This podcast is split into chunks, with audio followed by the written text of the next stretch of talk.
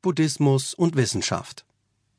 In der modernen Wissenschaft verabschiedet man sich zunehmend davon, den Menschen nur als eine Biochemiefabrik zu betrachten. Die ursprüngliche Annahme, dass das Gehirn den Geist herstellt, lag nahe, da sie sich gut in die materialistische Denkweise und europäische Geistesgeschichte einfügte.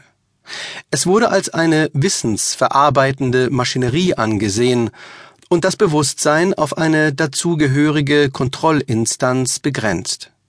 Dies ließ aber viele Bereiche ungeklärt, und hinzu kam das grundsätzliche Problem, dass der Geist Eigenschaften besitzt, die kein materieller Gegenstand aufweist. In den letzten Jahren löst sich jedoch die Gehirnforschung zunehmend von dieser rein dinglichen Sichtweise und erweitert den Erfahrungshorizont über das neurobiologische Erfassbare hinaus.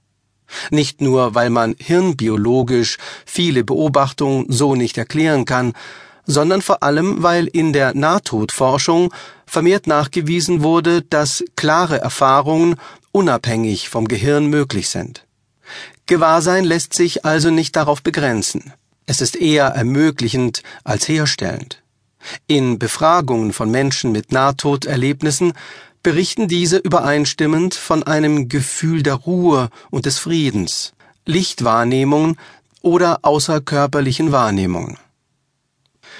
Ebenso wie die Quantenphysik entfernt sich auch die Gehirnforschung heute in großen Schritten von der Sichtweise, dass es nur die Wirklichkeit gibt, die man messen oder durch die Sinne wahrnehmen kann.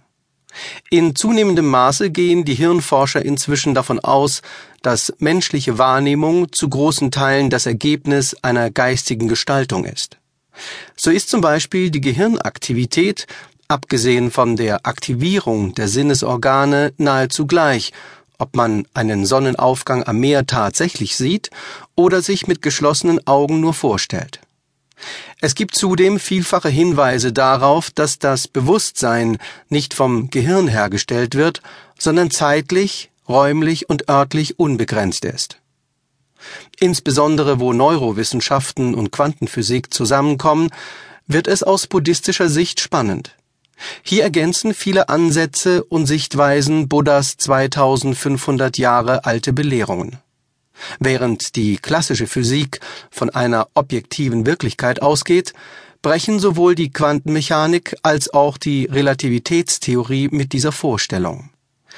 Ähnlich wie im Buddhismus geht man hier immer mehr davon aus, dass es keine Welt unabhängig vom Betrachter gibt. Oder wie es Einstein einmal ausdrückte, Realität ist eine Illusion, aber eine sehr hartnäckige. Sowohl die Quantenphysik als auch der Buddhismus gehen über die dualistische Sichtweise hinaus, vermeiden die Extreme des Entweder-Oder und bevorzugen stattdessen das sowohl als auch. Vor 1200 Jahren drückte der Verwirklicher Saraha im Norden Indiens es lebensnah so aus. Wer glaubt, die Welt sei wirklich, ist dumm wie ein Ochse. Wer glaubt, sie sei nicht wirklich, ist noch dümmer weil es auf bedingter Ebene gegen das Gesetz von Ursache und Wirkung, das sogenannte Karma, arbeitet. Der Raum wird als an sich leer von eigenen Eigenschaften gesehen und dennoch als alles verbindend, alles Wissen enthaltend und von allem ungetrennt. An der Universität von Cambridge ließ Rupert Sheldrake im Herbst 2004 eine Gruppe von Menschen erraten, wer sie unter vier möglichen und ihnen bekannten Teilnehmern gerade angerufen hatte. Die Übereinstimmungen gingen weit über die statistisch zu erwartenden 25 Prozent von Versuch und Irrtum hinaus, sondern lagen bei 42 Prozent.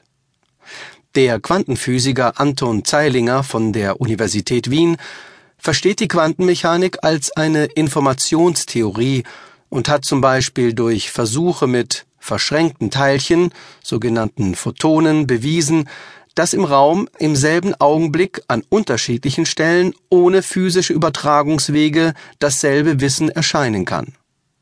So müssen Forscher häufig ihre Nobelpreise teilen, weil sie zwar zeitgleich, aber unabhängig voneinander in unterschiedlichen Ländern ihre Einsichten gewinnen. Dass unser Universum letztlich aus Information besteht, erschüttert die stark materiell geprägte Wissenschaft bis in die Grundfesten und bestätigt gleichzeitig,